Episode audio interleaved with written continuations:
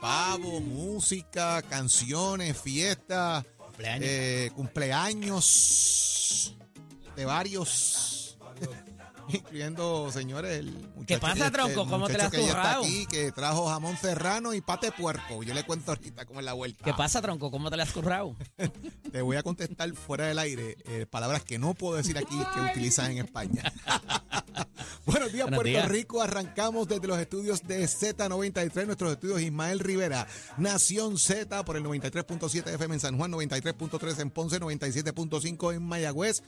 Tu aplicación, la música tuya, descárgala para que nos veas y nos escuches. Disfrutes del contenido que está en el podcast y el Facebook de Nación Z. Y ya mismito en el 6220937 hacemos parte de nuestra conversación.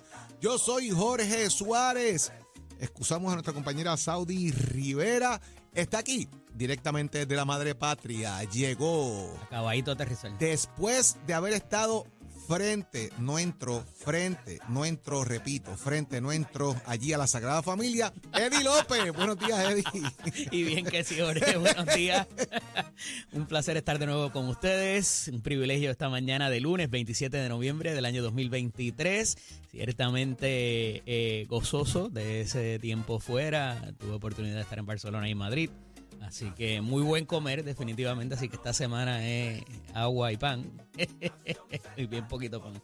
Pero mira, un programazo para ustedes en la mañana de hoy. Tenemos muy buenas entrevistas y un excelente análisis, como siempre lo tenemos acostumbrados, a través de aquí de la emisora nacional de la salsa Z93. Hágase parte de nuestra conversación al 6220937, 6220937, también a través del Facebook Live. Dele like y share para que le lleguen las notificaciones. Y si se perdió alguito, vaya a la sección de podcast y ahí nos encuentra cada uno de nuestros segmentos para que los pueda revisitar de todo lo que acontece aquí en los estudios Ismael Rivera de la emisora nacional de la salsa ZZZ93.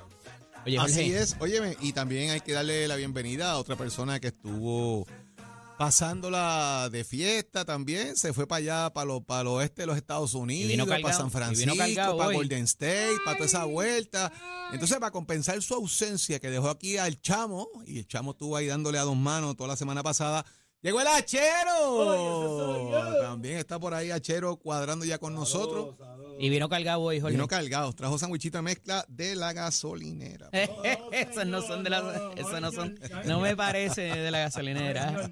Bueno, señores, vamos a decirles a ustedes lo que tenemos en nuestro menú hoy de Nación Z. Llega a Nación Z y conversamos con el presidente del Partido Popular Democrático, Jesús Manuel Ortiz.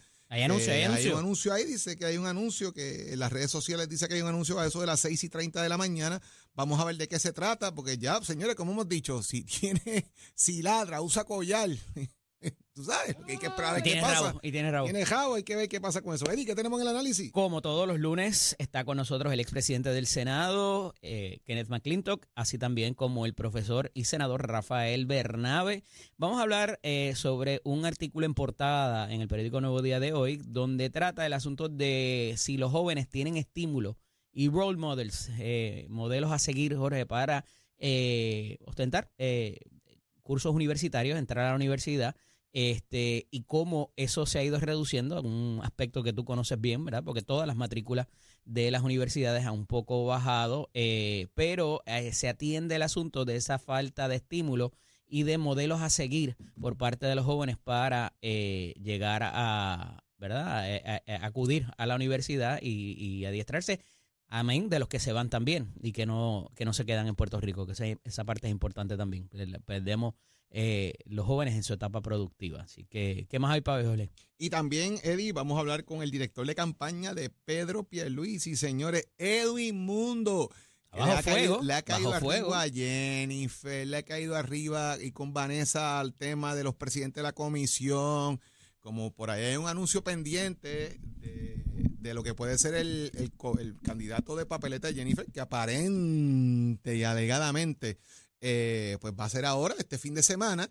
Pues vamos a ver qué está pasando con Se eso. sostiene en que el gobernador no está obligado a nominar a nadie a la Comisión Estatal de Elecciones Según también. eh, y hay una interpretación en cuanto a eso por ahí pendiente. No, está, no está obligado, pero tiene una terna. Así es.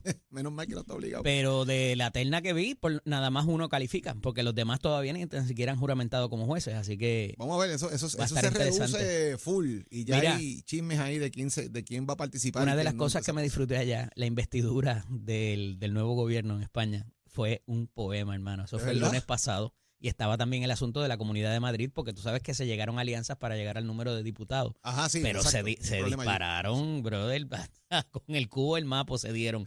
Porque, pues, obviamente hay un, hay un tipo de política, hay unas promesas que se hicieron para alcanzar esa, esos acuerdos, esos, acuerdos eh, ¿verdad? Y la gente más recalcitrante votó con los más ultraderecha. Y entonces en esa, en esa ceremonia de investidura se dijeron hasta, hasta del mal que van a morir. Este, me parece que van a ser muy poco viables al final del día.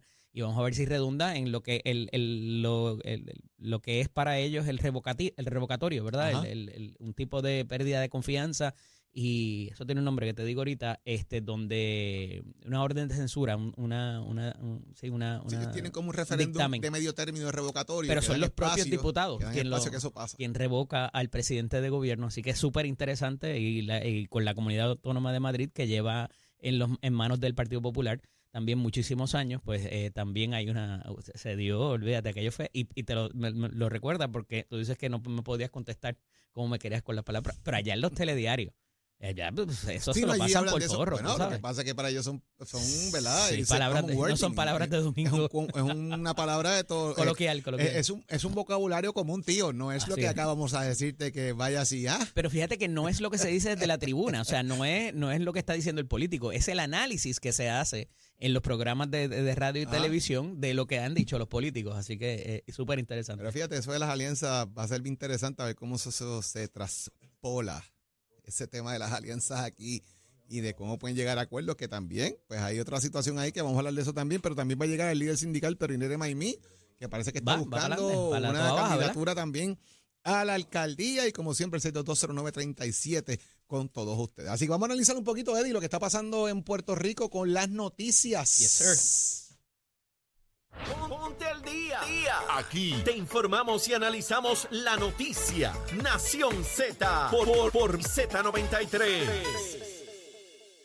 Vamos a arrancar por ahí precisamente por el tema de, la Comisión Estatal de Elecciones, porque fíjate que de alguna manera el que no haya todavía una persona en propiedad, ¿verdad? Eh, estando la demanda que presentó José Luis Dalmao, que recurrió nuevamente al tribunal para obligar de alguna manera al gobernador a actuar eh, y dejar un tanto lo que él llama una violación o más bien una usurpación de poderes del Senado de Puerto Rico en torno a la obligación que puede o no tener el gobernador de nominar a una persona y no dejar los interinatos eh, ¿verdad? Pues, que se queden ahí consecutivamente. Eh, se han sometido una serie de nombres, eh, nombres que el periódico El Nuevo Día había la semana pasada un poco eh, sacado eh, ¿verdad? al redil. Mencionó unos nombres, ¿verdad? Donde se encontraba el honorable juez Juan Guzmán Escobar, el juez Héctor Castro Cintrón y el juez Ángel Yabona eh, Folguera. Además, obviamente, de la presidenta interina de la comisión. Allá, pues los comisionados electorales de Proyecto Dignidad y de Movimiento Victoria Ciudadana dijeron que tenía algún grado de interés en participar y entrevistar a los jueces. La comisionada electoral del Partido Popular, Carla Anglero, dijo que no, amparado precisamente en el recurso que se había presentado eh, por parte del presidente del Senado, José Luis Dalmau, eh, de alguna manera dejando saber eh, que él, se está violando el código electoral de Puerto Rico. Esto me recuerda, Eddie, cuando se siguen atrasando todos estos procesos, eh, yo no, yo, ¿verdad? Eh, Colomer entró bien tarde el año, el año de la elección anterior. Eh, y como que pues el tiempo de montar el muñeco, darle forma, toda la cosa, pues atrasa los trabajos. ¿Se repetirá esa historia? Yo espero que no, que llegue a un acuerdo y que finalmente tengamos una persona, juez o jueza, presidente en propiedad de la Comisión Estatal de Elecciones.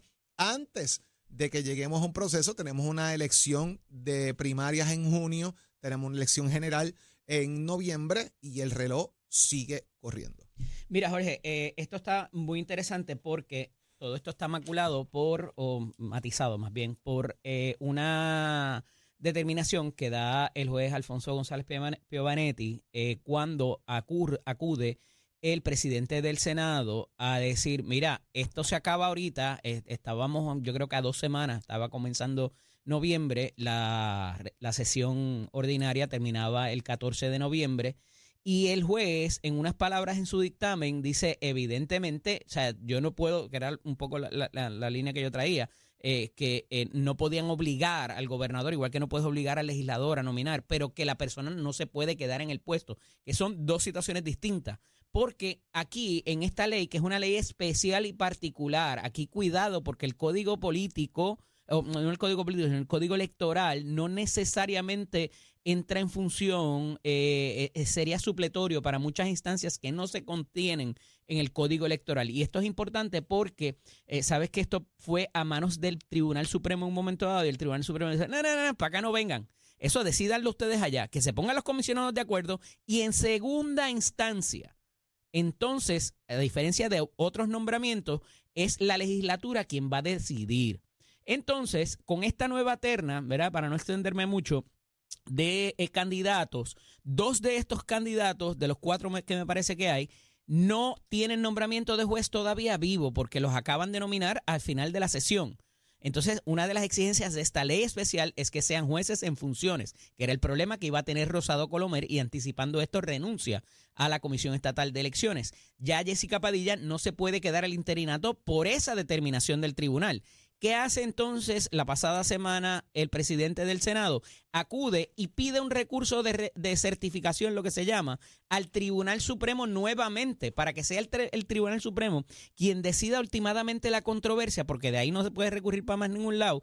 Y eso todavía no ha sido acogido y es quien entonces finalmente diría, no quién va, sino a quién le tocaría entonces decidir cuál de estos candidatos está apto para entonces y quién va a confirmar porque eh, de acuerdo a cómo está el código electoral, sería los si los comisionados se ponen de acuerdo, la legislatura no tiene nada que decir, y mucho menos el Supremo, como originalmente se había interpretado. Entonces, hay una que yo no sé si tú estás de acuerdo con eso, Jorge, eh, y me parece que es una interpretación un poco errónea y sacada de contexto, de nuevo, confundiéndola con la ley electoral, donde quedaría el comisionado, los comisionados de Proyecto Dignidad y Movimiento Victoria Ciudadana, que si ellos dan el aval de esa persona, que me parece que es el juez Yabona o Guzmán, eh, que, con esa, que con esa anuencia de esos dos partidos se, considera, se, se consolidaría el requisito de ley de que este sería entonces el candidato sin tener que pasar por la legislatura. Mm. Yo, a mí me parece que la letra de la ley exige que sea eh, unánime. Mm. Y entonces me parece que con las expresiones de Carla Angleró, la comisionada del Partido Popular Democrático, esa unanimidad no sería efectiva.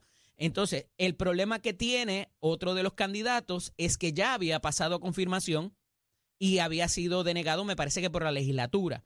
Entonces quedaría una sola, un, solo juez apto para esto, pero tendría que pasar la, unanimidad de los eh, comisionados y entonces de no obtenerla, pasar a Cámara y Senado para que den su aval.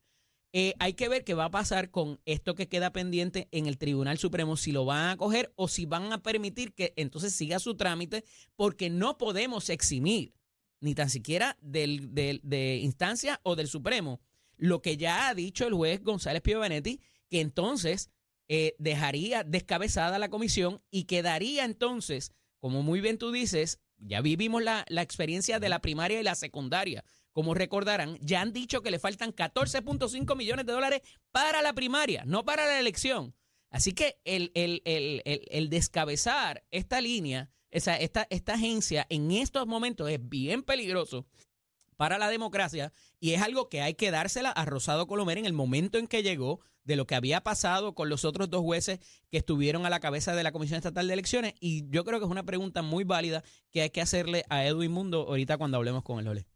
Así es, Eddie, y también eh, siguiendo la misma línea, ¿verdad?, de temas que tienen que ver con asuntos electorales, vamos ahora del fondo electoral, precisamente porque hay un issue eh, de cómo se puede financiar eh, el tema de la campaña electoral por parte del Partido Independentista y el movimiento Victoria Ciudadana. Voy a establecer el siguiente punto que es bien importante, ¿verdad? Eh, hay un asunto que es el fondo voluntario, que son 250 mil dólares, que se le entregan a los partidos políticos y entonces ese es el fondo que le dan para que operen durante la elección. Adicional a eso está el pareo que entrega el gobierno de Puerto Rico, que es un dólar por cada dólar hasta los 5 millones de dólares. Usted puede parear, usted recoge un dólar, el gobierno le da un dólar. Usted recoge 10 dólares, yo doy 10 dólares. Así como funciona ese tema del pareo. Pero el tema es que este dinero no solamente se puede usar para la candidatura a la gobernación. No puedes usar ese dinero para comisión residente. No puedes usar ese, ese dinero para la legislatura. Y aquí viene el gran problema yo no puedo postular un candidato a gobernador del Partido Independentista y un candidato a gobernador de Victoria Ciudadana y cruzar el dinero. O sea, yo no puedo coger los chavos de Victoria Ciudadana que va a poner un candidato a la gobernación de agua para ese dinero hacer campaña por Juan Dalmau. Si lo hacen, están violando la ley electoral. Tampoco puedo coger el dinero que Juan Dalmau tenga en la gobernación y cruzarlo para Victoria Ciudadana para ser candidato por el comisionado residente. De hecho, el comisionado residente no puede utilizar ese tipo de fondos porque es una candidatura federal. Así que esos son puntos bien importantes porque va a definir el proceso, cuán pulcro, cuán transparentes son estos partidos, más allá de que saben que necesitan tener candidatos a la gobernación en sus papeletas porque si no, no quedan inscritos, aunque ellos han establecido que el punto de la inscripción no es un asunto prioritario para ellos y que eventualmente se inscribirán. Pues van a la calle de San Sebastián y cogen firmas, como hace el PIC cada vez que, no queda inscrito, ¿verdad? Y eso todo el mundo lo sabe que funciona así. Pero ahí, es donde está el punto de, de el interés que pueden tener estos partidos que no saben todavía ni cómo van a financiar sus campañas, dependerán obviamente de donativos y fondos externos, pero hay que tener mucho cuidado en la fiscalización de estos fondos y de cómo van a utilizar los mismos, ya que el Partido Victoria Ciudadana recibiría un dinero para un candidato a la gobernación que es de agua. ¿Qué van a hacer con él? ¿Qué van a hacer con esos chavos? ¿Los van a devolver? Jorge, a mí me parece que, más allá de eso, que es muy válido y ciertamente eh, es por lo que, o sea, es para qué se utilice el fondo, eh, el, el enfoque de la noticia en la mañana de hoy. El asunto es si vas a coger dinero del PIB para utilizarlo con Victoria Ciudadana, que eso me parece que es eh, consolidar lo que es la coaligación que está prohibido por ley. Entonces, si esto es importante, más importante es lo que se ha dicho en el pasado por ambas colectividades, porque ya hay un récord para evaluarlo. Y ya en un momento dijeron, no, no, no, no, eso del pareo me parece que es, eh, ¿verdad? Y que ellos no utilizaban el dinero de que muchas veces se le ha acusado al PIB de que eh, de, venden y, están subvencionados por el fondo electoral y ellos eh, han sido muy enfáticos, no, nosotros no participamos del fondo electoral, pero ahora sí lo van a hacer, ahora sí el pareo es bueno, porque lo han, lo han eh, masacrado en el pasado. Entonces, mira si lo han masacrado en el pasado, que han determinado ambas colectividades en decir, no, no, nosotros vamos a funcionar con fondos privados y no vamos a, coger chavos del gobierno. Ahora tienes un problema, porque ahora sí lo vas a hacer porque necesitas. ¿Y para qué lo vas a necesitar?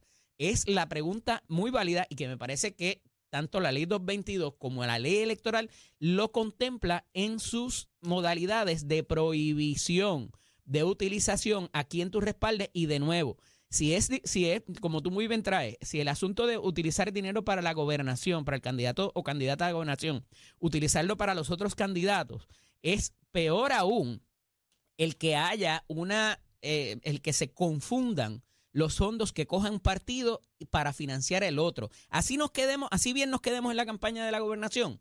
Eh, no puedes, como tú muy bien dices, financiar el candidato de agua que va a correr por Victoria Ciudadana con el dinero que va a, que se le que se le asigne al PIB. Así que eh, me parece que eso está bastante claro. No sé cómo lo van a hacer. en la en el parte de prensa hay una una una entrevista a Fernando Martín y no me parece que sea muy claro, ¿verdad? Que me parece que ellos no, lo tienen claro ahora mismo cómo lo van a trabajar. Eh, me parece que lo mejor que pudieran hacer es eh, aislarse de todo fondo de campaña eh, estatal. Eso no necesariamente les levanta las prohibiciones que existen en ley, pero mientras más se alejen de eso, pues menos ojos van a tener sobre ellos en cómo lo vayan a determinar. Yo estoy seguro que ya lo deben tener trabajado, o sea, eh, por lo menos pensado, ¿no? Va, a ser interesante verlo porque volvemos, es cómo utilizan correctamente el dinero y para Es qué campaña. es el Señores, aquí hay que hacer, hay que, esto se va a fiscalizar seriamente porque es la primera vez que pasa, así que vamos a ver cómo esto resulta, Eddie. Pero tenemos mucho análisis ya mismito, señores, pero vamos a ver qué está pasando en el mundo deportivo. Ya está con nosotros Tato Hernández. Tato, buenos, Buenos días, días. Tato. Vamos arriba, vamos arriba. Buenos días, buenos días, buenos días, Puerto Rico. Mira, regresó el samurái español. Aquí Olé. estamos. Señor. Y el hachero, y el hachero. También, Estaba por otro allá. que estaba de vacaciones. Sí, estaba por Wisconsin, Bradenton, Alemania, Singapur, este, Vieques y Culebra. Diablo, le dio tiempo Así para es, todo eso. Así es. Sí, sí, sí.